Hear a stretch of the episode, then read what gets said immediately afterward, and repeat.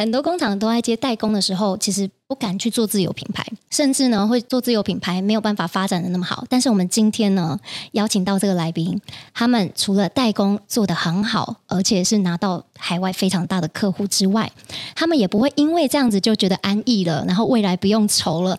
他们还在这个段时间做了自有品牌，在台湾销售做到九位数台币的营收，他们还布局到中国市场，做到九位数的人民币营收。而且在现在这一年哦，二零二三年还做了美国亚马逊做到八位数的台币营收，那他们是怎么做到的呢？为什么这个工厂有办法有这些实力，一步一步的达成？今天我们要欢迎我们的来宾，拼图的主理人 Ivan，嗨，嗨，谢谢 Tammy，我是啊拼图的共同创办人，我是 Ivan，大家好。好，那 Ivan，我觉得刚刚听起来啊，好像你一切非常的顺利跟顺遂。我们一开始。就是呃，拼图这个品牌就叫拼图吗？还是我们过去有什么样的历史，让我们开始的拼图这个事业版图？我们公司最早其实是呃叫做优利玛资讯有限公司。我们最早在在大陆这边是有发现到说，呃，很多大陆的工厂他们在管理的时候不是这么有效率。嗯，包括在创业的时候，他就是考虑说帮他们去设计一个可以协助他们管理工厂的一个 ERP 系统。所以我们那时候就是。专注在做管理软体的开发，嗯，所以我们叫做优利玛资讯有限公司。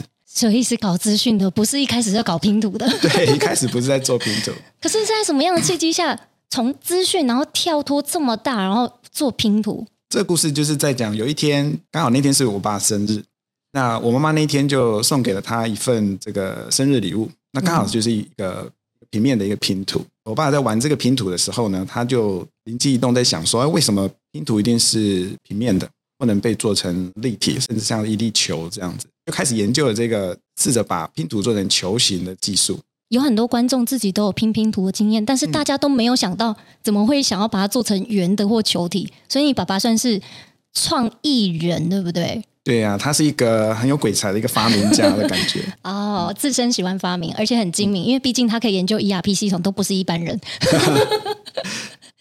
那这个球体拼图，他把它研究出来之后，我们就到呃，像香港啊，国外的地方去做展览，那就开始接触到一些国外的品牌，那他们对这个球体拼图也很有兴趣。那从此我们就开始展开了球体拼图代工的这个工作。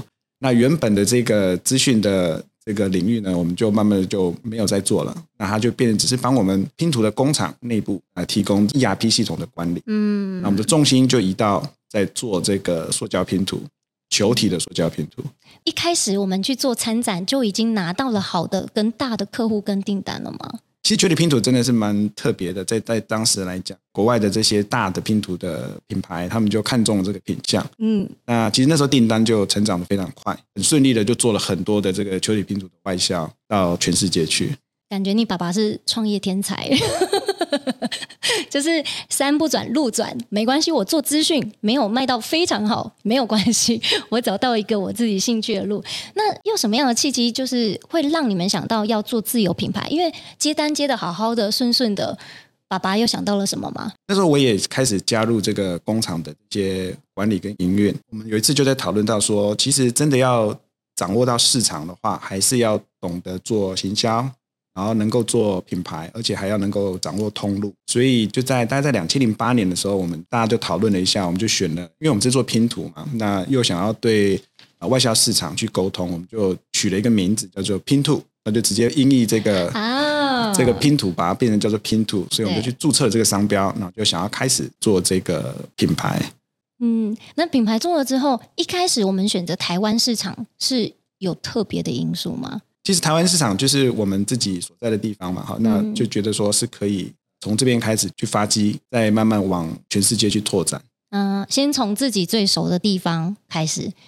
那我觉得这个就有趣了，因为像拼图，大家知道是台湾前三大的品牌，就是拼图品牌。像你们当时在销售，你们是用什么样的方式去推动，让你们可以在台湾市场呃做出这个知名度？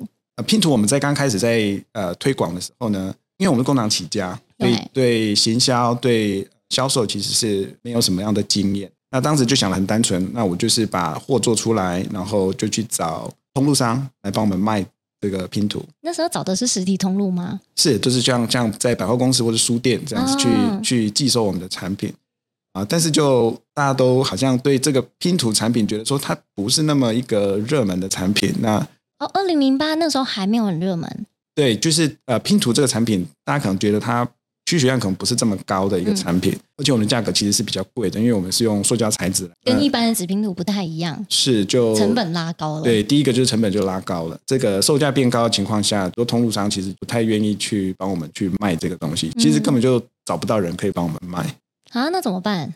就没办法，那就既然没有人帮我卖，那我们就自己来卖。所以我们就开始 哇，设立了呃第一间的实体门市，直接对消费者做沟通、做介绍。我们的第一间门店是开在你提到说金华城，对不对？是。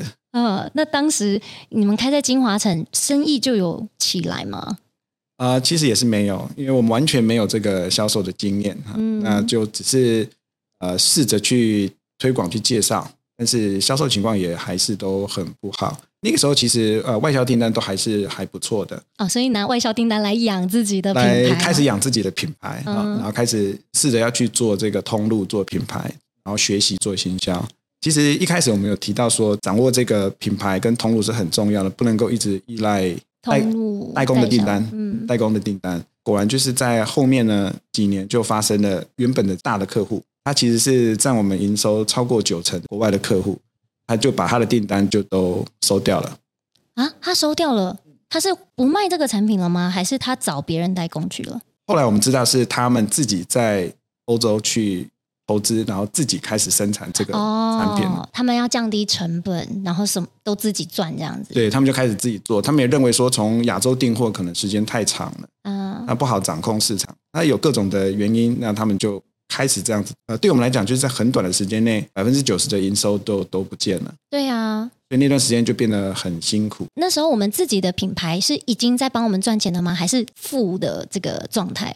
都还在培养中，其实还没有到可以取代的情况，就是还没有可以帮公司真的是带来这个足够的营收的情况。嗯。可是那时候我们还是一直不断在拓店诶。那时候是怎么去下这个决定？因为因为你有提到说，我们连续开了八家实体店。我们是开到什么时候？让我们在哪一个时间点是开始有点像是被动品牌，真的有收入，然后可以养供应整个工厂？啊、呃，这其实也是一个比较漫长的过程。那刚才 Tammy 有提到，就是我们陆续一直在开门市去介绍这个品牌的过程。前面几天几间店其实都是因为那时候比较小心，那相对它的人流量就比较少，啊，它的成长就比较慢。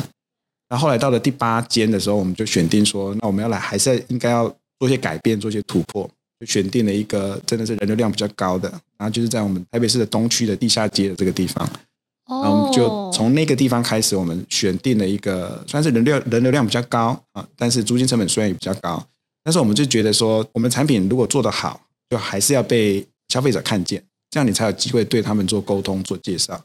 嗯，而且。东区大家就是很容易手滑，然后买很多东西，所以那边的客单价，即便你们说呃你们产品单价比较高，但在东区的消费者是可接受的，呃甚至不会觉得太贵。我们觉得是呃在我们的这个拼图店的这个经营下面的话，就是可以更完整的把这个品牌还有这个产品的价值跟消费者做沟通，比你透过一个呃通路商就只是简单的把产品放在货架上更来的有效。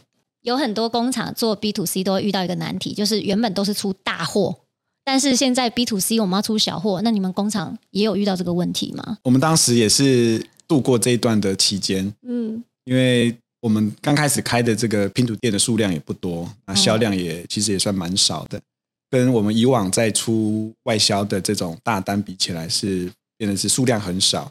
那工厂的这些生产线啊，它的配置啊，还有他们的这些人员的习惯的呢，其实都还是一次都要做上千个或者上万个这样子。那我们那时候刚开始，为了要扶持我们的品牌，还是要求说生产线说你就是要，即使是二三十个，你也是要想办法生产出来。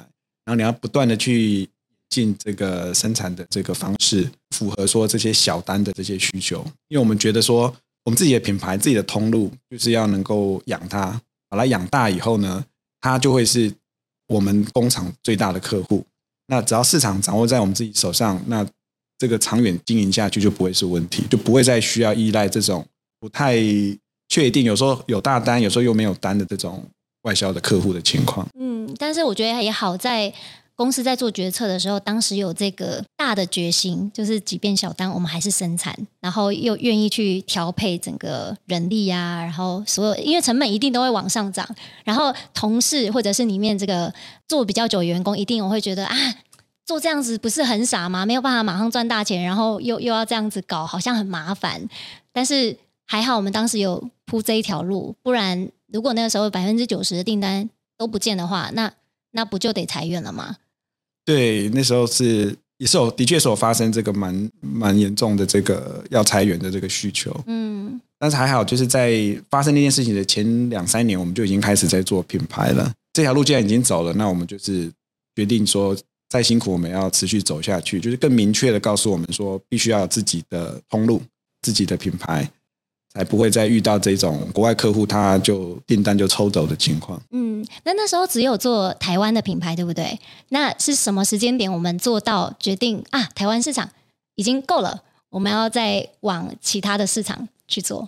也不是一开始就走做台湾市场，其实大陆市场我们也是，啊、哦、是同时同步在进行的。因为其实生产的基地是在大陆这边啊，对，所以它本地要供货，当然也是就可以是直接开始做。两地我们这个。实体的通路就开始一间一间慢慢的去经营它，嗯，那慢慢的，其实消费者也因为我们的实体通路变多了，那消费者呃认识我们的机会就越来越多，那就慢慢的就把这个内销的这个品牌就建立起来，嗯。我觉得你们算是蛮非常依靠产品力的一个品牌，因为我们在呃蕊的时候，你就有讲说，其实我们在台湾呃大部分都是以实体店的体验为主，网络呢也只是去接应我们在实体订单他们要回购的，他们到网络来，而且我们几乎当时都没有去投任何的广告或者是做网络的行销，对不对？对，刚开始我们其实真的是不懂这些事情，呃，也就像工厂起家嘛。就是专注在做做产品，我把产品做好，再透过我们的实体店去介绍这些产品。那当时你自己也会去实体店里面，就是了解客人的需求吗？还是你那时候是会去巡店吗？还是你就是让店长去 handle 每一件事情？了解消费者对产品的想法，这个也是蛮重要的，而且我也蛮蛮有兴趣知道的。所以，对，像天明讲这样。那时候经常会假扮客户，然后就哎，真的假的？就到呃拼图店里面去走，然后只要有客人在选购拼图的时候，我就会慢慢的走到他旁边，听听看他对这些拼图的想法是什么。所以你是真人下去做市场调查，哎，就算是旁听了一一些意见进来。嗯，所以你是问客人问题吗？我好想知道你大概都问了哪些问题，或者是怎么去跟呃在店里面的客人聊天。我我我没有直接跟客人聊天，我只是对。可能是听他们在讨论这个呃要选什么样的拼图，或是对于拼图的使用的体验。他们如果是呃有两三个人一起来买，他们可能会聊到这些事情。哦，那又或者是呃客人在跟我们门市人员在询问拼图的时候，我在从旁去观察这样子的一个内容。耳朵竖起来学习，然后了解，接着可以回去在产品上面调整。是是。啊，那可是我们现在啊，因为我们现在已经做到。基本上说，美国市场几乎是全网路啊，因为我们就没有实体店了，所以我们在二零一三年就已经开了 Amazon 的账户嘛。那那时候我们的想法是是什么样的契机？就是觉得说，哎、欸，不行，台湾跟中国市场还不够，我们要来做美国。嗯，那时候的呃专注力其实都是在建立这个品牌，然后就是在专注在做台湾的内销的这些呃通路，就是我们的实体店。嗯，那像亚马逊的这个账号呢？我们那时候的想法就只是说，好像也不需要花太多的呃力气，就可以呃把账号申请下来，然后把一样的产品图就把它放上去，就这样子卖。所以从二零一三年开始，把它当兴趣这样子，这东西放上去卖，但是没有做任何的呃行销或者是营运它，产品就自然的慢慢的去销售它。嗯，我我分享一下给观众哦，就是我们其实二零一三年放上去。呃，第一年的营收其实有一万美金，哎，对，一整年下来是有一万美金，可是也比什么都没有好啊。对，那时候也讲说啊，可能就呃，亚马逊大概就这样子而已，嗯、它能卖多少就卖这样。嗯，然后一直到二零二二年，我们年营收有到十万美金，对不对？对，过了十年才从一万成长到十万。是，对，那那时候的想法还是觉得说啊，那可能亚马逊就大概规模就这样吧，嗯、嘿，那就放着卖。嗯，就是自然卖的状况，但是它还是有复利效应的产生啊，嗯、就好像放定存一样，嗯、它会自己生利息出来这样。啊、那为什么我们会想要在呃今年二零二三年就决定说，哎，不行，我们来认真搞这个亚马逊？有一个产品就是花瓶的拼图，啊，就是这个，对，就是这个。这个嗯，我们一直觉得说它其实还蛮蛮漂亮的，那我们就为它也做了蛮精美的英文版的包装，想要介绍给国外的消费者。那当时在二零二二年的时候，我们接触了一些啊北美的一些通路商，那当时我们收到的一些回馈的讯息，大部分就是单价有点高，那市场的需求有没有不知道，市场需求是不明确的。那其实在这个玩具或拼图品类来讲，对这些通路商来讲是有。非常多的选择，那他就不一定要选择我们这个花瓶拼图，他们就会说，那再考虑看看，考虑考虑看看，就是委婉的拒绝。对，我们就等了很久都没有消息。嗯，那这时候就是会觉得说，会不会又跟以前台湾刚开始在做一样，就是找不到人可以帮我们卖，我们觉得很好的产品，可是就没有通路商愿意帮我们卖。嗯，那以前台湾的经验就是，那我就自己开店卖。嗯，一言不合就创业，一言不合就开店，我们就直接找消费者。嗯，对，那就让消费者来决定这个东西他们喜不喜欢。对，而不是让这些中间商，而不是让这些中间的通路商。所以我们那时候就想到说，哎，那我们有一个这个亚马逊的账号啊，也有在卖东西啊，嗯，那就试试看，我们就去亚马逊开始卖这个产品。哦，所以其实也是遇到挑战。觉得为什么你又不是终端消费者，你凭什么定义说我的产品 太贵？你自己都没有卖过，你怎么会说太贵呢？所以我们自己想要去卖给消费者，然后就解决了这个问题，跳过了中间商。那当时我们在决定我们要认真的开始运营亚马逊，那我们在开始的时候就很顺利了吗？我先讲一下我们怎么开始。嗯，因为我们本来是把亚马逊当就是一个兴趣这样子，就是有一位有一位同事他兼职帮我们就把图。上架上去，也没有做任何的营运，就让它这样子自然的去卖它。那我们现在既然想要认真的去透过亚马逊的平台来卖我们的像花瓶拼图或者其他的产品，那我们那时候想到第一件事情就是不要再用这种兼职做兴趣的方式，我要认真的去投入。那一方面我就开始去多了解多这个亚马逊的平台是怎么运作了，开始在看网上的资讯。那一方面我也就想到说，那我们就是要找专职营运的。人员进来，然后我会想要有一位做行销的人员，他帮我们看是不是从网红行销啊，从外面带流量，从这边来开始把亚马逊做起来。嗯，所以那时候的编列还是比较精简，就是扎实，然后但是他们是全职、全心全意在做这件事情的。对，嗯，但是刚开始也怎么了？刚开始也这个新的这个同事。找到之后呢，他其实是对亚马逊的这个平台是蛮有经验的，嗯，所以我也算是蛮幸运的，有这样子的新的同事加入。但是因为，嗯、呃，我们还是对于产品的销售怎么样，真的在亚马逊上面去把它开拓开来，还是没有经验，嗯，啊、呃，也也没有像 TrendSpeed 这样子一个顾问可以帮我们去看这个问题。所以那时候刚开始初期的时候是，呃，也是一直在摸索，然后一直在碰壁，我们试了很多的改良。好像营业额有稍稍好一点，但是经常就是成长一点点之后就停滞，成长一点点之后就停滞，哦、还是没有办法，真的是施展开来。嗯，那那个时候就开始想说，那会不会就是这就是亚马逊平台的限制啊？嗯、我们的或是我们品类的限制，我们就只能够卖这样子一点点的营业额。哦、所以当时是会觉得说，这个销售量是因为平台可能不接受这样的产品或价格，所以你们想要换平台。我们就在想说，是不是我们要做一个自己的网站？想到说，亚马逊是不是不让我们收集名单？那我们没有名单，我们就不能做这些会员的行销。那我就好，那什么东西可以做名单呢？我们想啊，那我们可以做 Shopify 啊，Shopify 就是一个自己的网站啊，来这边买的人就可以，我们就可以留下他的名单，我会再对他介绍新的产品。所以那时候就开始想说，那我们来。做 Shopify 网站好了，亚马逊可能就先先这样。嗯，山不转路转。对，我们也是 就找别的方法这样子。嗯、在想要做 Shopify 的这个事情上面呢，就开始查资料。哦，这个你要在美国卖东西做 Shopify 的话，会有牵涉到一些金流跟税务的问题。那这个问题又困扰我们，所以我们就开始上网去找有没有什么样的顾问或者是专家可以帮我们解决问题。就在这个时间点呢，就找到了 TrendSpeed 啊。那这是我们第一通咨询的时候。对，那时候我们就开始跟 Tammy 咨询说啊，我们要做 Shopify 网站。嗯我们也没有讲说为什么要做，我们只是说我们就是要做 Shopify 网站。嗯，我好像有开始回忆起当时问这个金流、物流、税务的问题。那我们那一通有得到什么样的共识吗？你还记得吗？那时候，呃，Tammy 就告诉我们说，其实我们在介绍这个我们想卖的这个花瓶拼图，嗯，然后就讲说，其实产品不错啊，那在亚马逊上是可以施展的开来的。那 Shopify 其实不需要这么早就投入，亚马逊才是真的是流量的入口，在 Amazon 上面其实还有很多的施展的空间。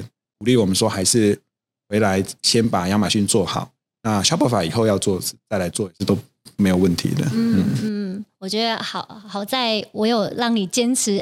把已经既有的 Amazon 走得更深一点点，那后来我们这个营收有起色，我觉得也蛮好的。其实我觉得这里要提醒观众朋友，因为很多呃，我遇到蛮多厂商都有这样子遇到的问题。那很多是连 Amazon 都还没有试，就直接说：“哎，我要开一个自己的网店。”但那个成本真的比想象中的还要高，因为除了你做网站要一笔可能便宜的话三十，贵的话一百五。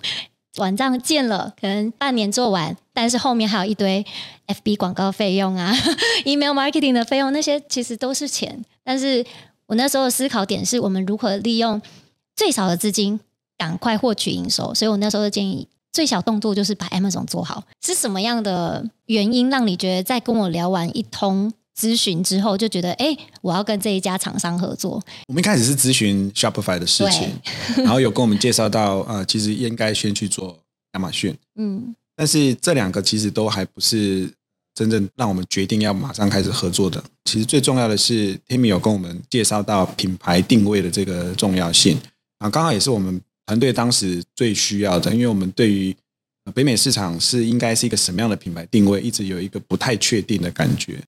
我们在台湾内销的这个这个品牌定位是不是那么适合在北美？我们就有一个心中有一个疑惑这样子。呃，Tammy 在跟我们在介绍这个品牌定位重要性的同时，也介绍到说 Transpace 有一个这样子的课程，是可以让我们的公司内部的成员去透过这个课程的学习，逐渐的去认识品牌定位，然后找出适合自己产品、自己公司的品牌定位。那是这个课程让我们觉得说它非常的有价值，因为我们不但可以找到产品定位，而且还可以是从我们公司内部去发生这样子的事情。那这样对我们公司内部的团队的合作跟未来的发展，应该是更扎实、更有用的。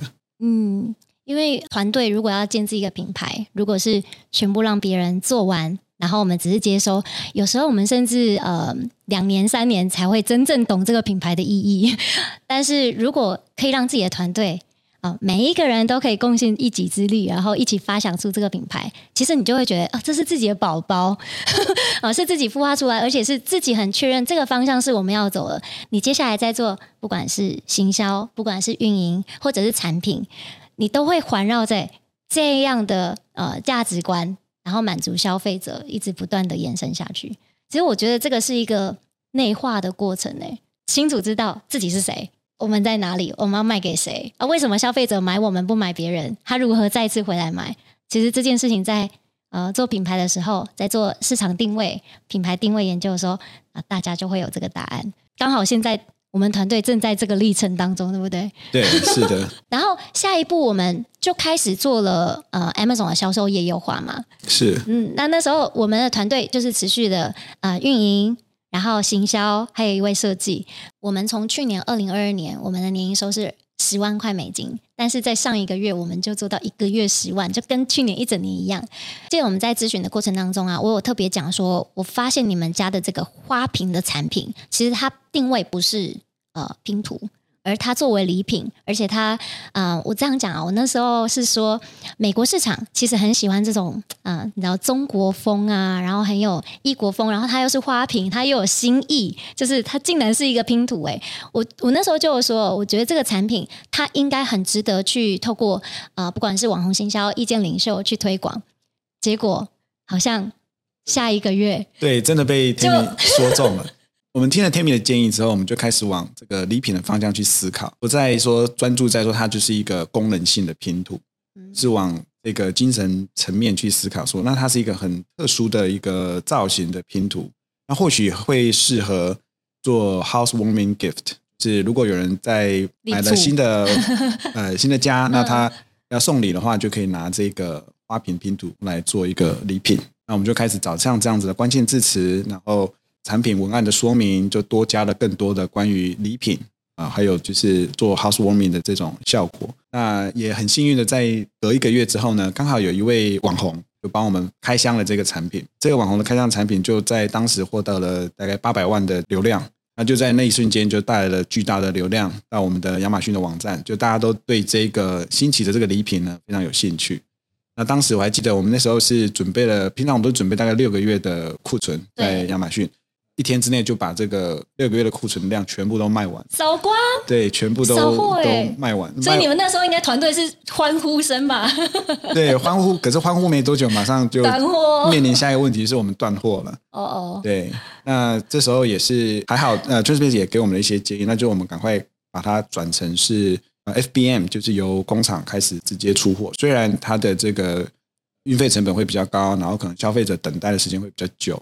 但是利用这个机会，把这个排名跟流量把它稳定住，用最快速度让工厂重新再生产一批货出来。从这时候开始，亚马逊的这个飞轮就被转动了。那我们这个产品它就持续的一直在亚马逊上有一个稳定的销量。嗯，在决定要认真做亚马逊，而且我们现在也也做的比较好的。那在当初我们要做亚马逊认真经营的时候，为什么会想说我们要做自己的团队，而不是先委外先请别人试看看比较低成本的方式来运营？我们算过，其实，呃，如果是只有请一位呃营运，然后一位做行销的话，其实投入的这个成本也不是很高。那我们还是觉得说，如果请代营运的话，不能够有机会去深入了解亚马逊的平台是怎么运作的，未来成长起来的这个 know how 的话，也就是不能够留在公司里面。所以我们就还是决定说，应该是要有一位营运的人，做行销的人，要扎实的去了解，怎么样可以把这个产品介绍出去，透过亚马逊的平台。嗯。那你们在现在这个呃三人小组团队，如果在做策略啊，或者是呃像我们现在在做 rebranding 嘛，如果大家意见不一样的时候怎么办？是老板你要自己出来说没有，就用我我的方式，还是你你让大家剪刀石头布？我们这个团队其实还有一个第四个成员，其实就是产品，就是做产品的产品开发的开开发，然后就是有产品有营运。行销，我们算是四个人的团队，有机会去跟阿贝请教一些这些问题。当我们的意见有一些发散，或者是不太确定那个方向的时候，我们就可以在这个课程里面跟阿贝去讨论。通常他都会给我们一些方向，让我们重新去思考一下我们现在面临的问题。哦，从中就可以比较去收敛出来说，我们应该怎么去尝试下一步。嗯，所以他不会介入你们，他们只是哎，大家提醒一下，目标是这个哦，这样子哦，就是让大家厘清目标，然后再深度的讨论真正要解决的问题，就不会歪楼。感觉 Ivan 你也非常的授权哎，我遇到蛮多伙伴，通常都是哎，这个名字是老板想的，然后我们这个策略跟风格是老板想的，这个 logo 是老板设计，全部都是老板拍案定案。我有时候问这个操作人员说，哎，那我们为什么是这样子的？呃，品牌他有时候说不出来，然后甚至可能他自己也不喜欢。对，那如果做事的人负责在营运的人，如果没有参与这个品牌，或者是他不认同这个品牌走的方向的话，我觉得就像我们在划一条龙舟，我们没有一样的 tempo，他就会很难一起往前。你是怎么样去管理你自己的团队，或者是呃让他们去协作，可以让他们跟你一起？把这个品牌的构想、品牌的构思，甚至策略讨论，这个阿贝又特别讲说，你们每一场 GSA 的咨询，礼拜二、礼拜四是每一场都到的。我们觉得这个 GSA 的课程它有一个特色，嗯，重点就是它可以让呃参与的团队呢可以共同去讨论，它里面设计了蛮多比较深入的问题，让这个团队可以去一起思考、去讨论。那就会从一开始的品牌的呃故事、品牌的调性、它的定位、它服务的对象是谁，哦到后面的品牌命名，这些都是一些比较深入的问题，可以让团队共同去思考、去讨论这件事情。那我我在学习这个这个课程的过程中，就觉得说这个是蛮重要。那如果它可以深入到啊团队的成员里面的话，那应该对未来的发展是更扎实的。所以那时候我们就是让营运的行销还有这个产品跟我自己四位，我们就是共同一起来做这个课程跟做里面的这个作业。因为大家对这个的品牌的定位是非常的渴望，所以看大家也是蛮用心的，都在另外在自己抽时间把这些功课都做完。在做这件事情的时候，其实因为是四个人在想这个事情，所以其实我们那时候在每次讨论的时候，回答的答案都很发散。嗯，但是还好，就是因为这个陪跑的计划里面，阿贝就可以一周有两次的机会可以跟他讨论。那他就会帮我们去收敛这些我们发散出来的这些定位方向的问题。每一次的讨论，我们都觉得说是蛮有价值的，因为我们会觉得我们一直在往前走，越来越接近我们想要做产品定位的目标，也蛮不错的。因为我们最后所设计出来的这些产品的命名、它的客群，还有它的 tagline 这些，其实都是来自我们成员不同的人，并不是同一个人去设定出来的。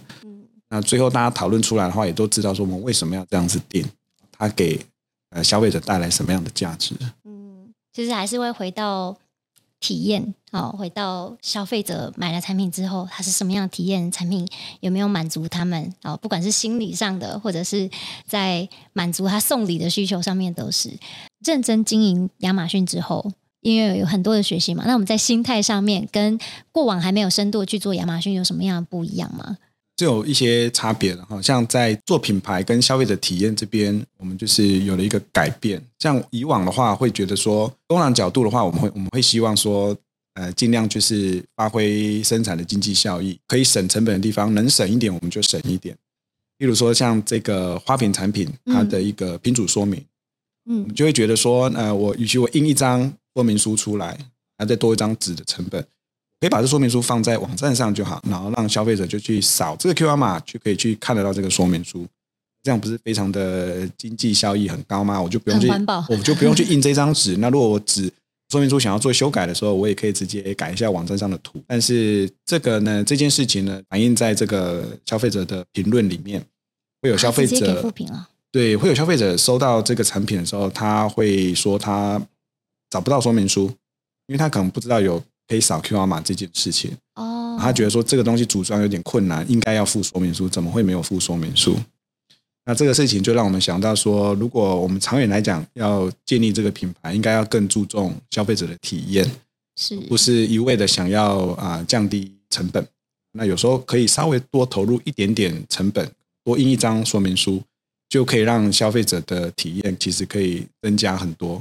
当他打开盒子。玩拼图的时候，也有一张清楚的说明书在盒子里面的时候呢，他就可以更轻松、更有信心的去完成这个拼图。的确，因为我们很难去预料到，今天如果是送礼，我到底是送给妈妈还是送给女儿？那他们可能也不习惯扫 QR code，他们没有像我们就是手机随时扫 QR code 或或直接呃付费这样子，他们没有这个习惯。是 QR 码有时候还是会让人家觉得说，他会不会是广告，或者是其他讨厌的东西，他就会。忽略它，嗯，而且他会可能不知道这个 QR 码是可以扫的，他以为只是一个呃标签而已，也有可能，也有可能。那在其他方面，因为大部分的不管是工厂或者是没有做过广告投放的人，一开始在投广告，其实都会很害怕。但是亚马逊又不能不投广告，你们当时是怎么去适应这件事情的？对，这也是一个我们去学习亚马逊的过程中的一个改变。我们刚开始在做。亚马逊也是知道说流量是很重要的，那流量来源可能就是下亚马逊的站内广告。刚开始才其实是不知道说这个广告应该要下多少的金额，或是以什么方式去衡量这个广告到底下的对还不对。前几个月看到这个广告费用呃有点高啊，那好像也没有什么起色的时候就很害怕。下个月马上就把这个广告收起来了，呃、就说、啊、我们先搞清楚发生什么事情，我们再来下广告吧，不然。钱都用喷的，对，这样一直喷钱，这样不是方，不是办法。嗯，但是后来也是经过跟这个阿贝的这个课程的讨论，其中一个环节就是在广告应该是怎么样去调整，怎么样去尝试。那它也不是一步到位，它其实也是一个摸索的过程。那我们就从这课程中去学习，说怎么样去慢慢的放大我们广告的力度，然后去观察哪些关键字是会转换的，那预算应该怎么去定，它才能够是合理的去。推动品牌的成长，或是这亚马逊的飞轮，我觉得阿贝给我们的这个建议是算是蛮人性化的一个建议，因为他也知道说，下广告的这个人其实是会担心广告这样下就是到底对不对啊？到底对不对？钱就这样子就就都被亚马逊收走了，到底是 不应该这样下？嗯，他会给我们一些建议，可以是从什么样的角度去思考这个问题，然后慢慢的扩大你的这个广告的投入，也给我们一些参考的一些数据，说在这个范围内应该都算是合理的范围，可以去尝试的范围。嗯，就在这样子的一个模式下呢，慢慢慢慢的去扩大广告的力度，那也可以可以看得到说这个营收是。随着这个广告慢慢的去成长上来，对，哇哦，这是广告的投放成长史哦，就像第一次买股票一样，也是很惊。刚刚提到了负评嘛，但是总有好评吧？呃，因为我们现在一个月可以卖到这个营收，肯定有是很多好评。有没有哪一个评论是让你会觉得，哇哦，这个评论也触动了我？这么多的评论里面，其实大部分其实都还是正面的评价。嗯。那其中偶尔就会出现一些让我们觉得也是蛮感动的一些呃句子，像其中有一位消费者他给我们留的评论，就是在他就是讲说，Picture of the puzzle captured my heart, but the real puzzle is so much more。然后还加一句 Wow 这样子的一个收尾。那我们看到这样子句子的评论的感觉，就是觉得说消费者是真心喜欢这些产品，那就让我们觉得说我们的。为这个品牌的努力都是值得，而且我们还要继续再创作更多、更漂亮或者是疗愈人心的拼图给我们的消费者。嗯、哇哦！那你被触动的时候，你又更有动力发展新的图片。你像你昨天有提到说，你想要再去发展更多的这个产品，去满足消费者，让他。觉得哇，这个图片好疗愈哦！对啊，除了各种图片的选择以外，我们因为我们也有非常多的立体的产品，嗯，啊，我们陆续都要在明年初推出，让北美市场也有机会体验到像在台湾的消费者可以接触到的这么多种类的立体的拼图。要你去勉励正在前往亚马逊或者犹豫不决的工厂，你会对他说什么话？你会勉励他哪些事情，让他可以去突破自己的心房？像你现在。改变的状态一样，改变从代工到要做亚马逊直接面对消费者，其实是有一个蛮大的一个转变，就包含工厂生产线的准备啊、心态的调整。但是呃，对我们来讲，我们就觉得说，让好的产品去接触消，可以有机会介绍给消费者，而不用再一直等待这个中间的通路商。那如果再来考虑这件事情的人，他们也是有好的产品。只是因为被通路商卡住的话，是会就觉得是很可惜的事情。那就真的要下定决心说，那要不要直接就是去接触消费者？亚马逊是一个好的机会跟好的平台，但它也非常的庞大，非常的复杂。希望说可以先去多了解，在网上先多搜寻一些关于亚马逊平台的知识。Transpace 的这个 R 贝也是一个非常好的教练。如果你有机会。跟他去一起去学习这件事情的话，他会给你很大的帮助啊。他们这个设计的课程也可以帮助得到公司内部的这个成长。但我也鼓励大家，因为做亚马逊有很多方法。那当然，我们也可以像呃一开始 Ivan 尝试的方法，我先上架看看，然后你体验看看它营收的感受。那如果你想要再进阶一点，可能你去买一本书来学习。我们有书可以分享给大家，其实也才三百多块，也可以学会做亚马逊。好，想要真的很认真的，像 Ivan 有组了一个自己的团队啊，或者是有小伙伴可以一起做的话，那你就可以做像陪跑训练营这样子。我觉得很很棒的地方是，呃，我们在台湾没有卖到很好的产品，不代表在美国就没有机会。我们这个产品反而是在美国大爆款，但是台湾好像就还没有这么的像美国这么的热。那我其实也非常推荐，呃，台湾的拼图兴趣喜好的人，或者你想要送礼给朋友的人，你可以去买这个产品来体验看看，因为它真的不一样。而且大家可以去看一下我们抖音那个爆红的影片，八百万人次观看呢。真的很惊人，然后在它出来之后，后续有一堆就是人在分享这个产品，所以呃，好的产品呢，既然在台湾买得到哦，大家就可以去底下下单。哦，放链接给大家哦，可以在底下下单去买一个花瓶的拼图，非常特别。相信这一集 Ivan 的分享，对于想要做电商的工厂们老板们应该有很多的帮助跟学习的点，也可以参照这个 Ivan 谦虚包容，然后让团队授权，让他们去勇于尝试，甚至我们组一个小小的 team 就可以开始做亚马逊的电商。其实没有那么的可怕，呃，甚至广告投放也是先下第一次，然后有点害怕，呃，大家东西惊惊爱开戏，好，所以不用担心害怕，只要你有一些呃开始，都是一个好的开始。喜欢我们的影片，记得订阅、按赞、加分享，还有打开小铃铛哦。我们下次见，拜拜。